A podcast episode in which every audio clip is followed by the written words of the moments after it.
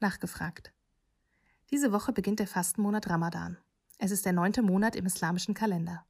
Schon letztes Jahr fiel Ramadan mitten in den Lockdown. Was das Fasten für Musliminnen besonders zu Zeiten der Pandemie und des Lockdowns bedeutet und wie Rechte versuchen, durch Verschwörungserzählungen und Unwahrheiten die Gesellschaft zu spalten, erklären wir euch in diesem nachgefragt. Auch kein Wasser? Und wann darf man wieder essen? Ja, tatsächlich wird im muslimischen Fasten auf Essen und Trinken komplett verzichtet.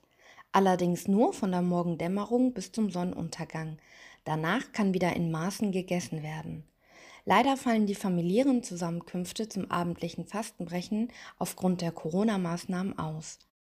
Schon letztes Jahr haben deshalb viele Musliminnen Videocalls genutzt, um wenigstens virtuell mit ihren Familien und Verwandten zusammenzukommen.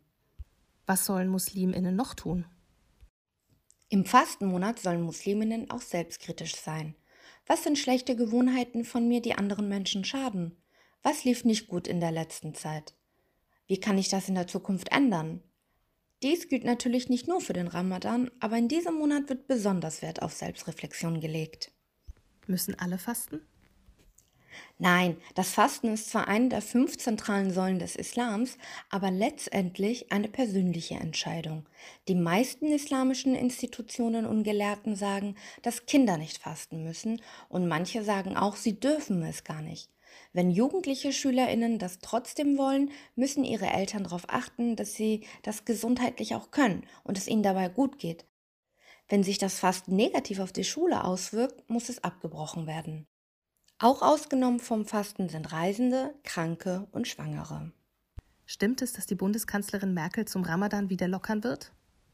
Auf rechten Webseiten und im Internet wird oft behauptet, dass Deutschland oder Österreich wie im Vorjahr vor dem Ramadan die Corona-Maßnahmen lockern würde, damit Musliminnen ohne Einschränkungen den Fastenmonat begehen können, während sie selber nicht Ostern feiern dürften.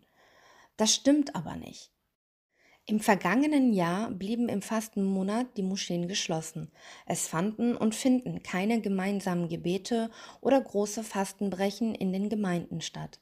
Die Corona-Maßnahmen gelten für alle Menschen gleichermaßen.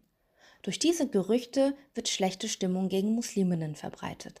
Rechte bedienen sich solchen antimuslimischen Ressentiments, um ihre Ideologie zu verbreiten.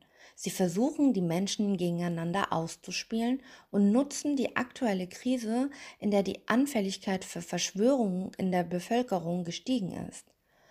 Teilweise können sie auch an die Unwissenheit über den Islam und Ramadan in der Gesellschaft anknüpfen, um Verschwörungen und Unwahrheiten zu verbreiten.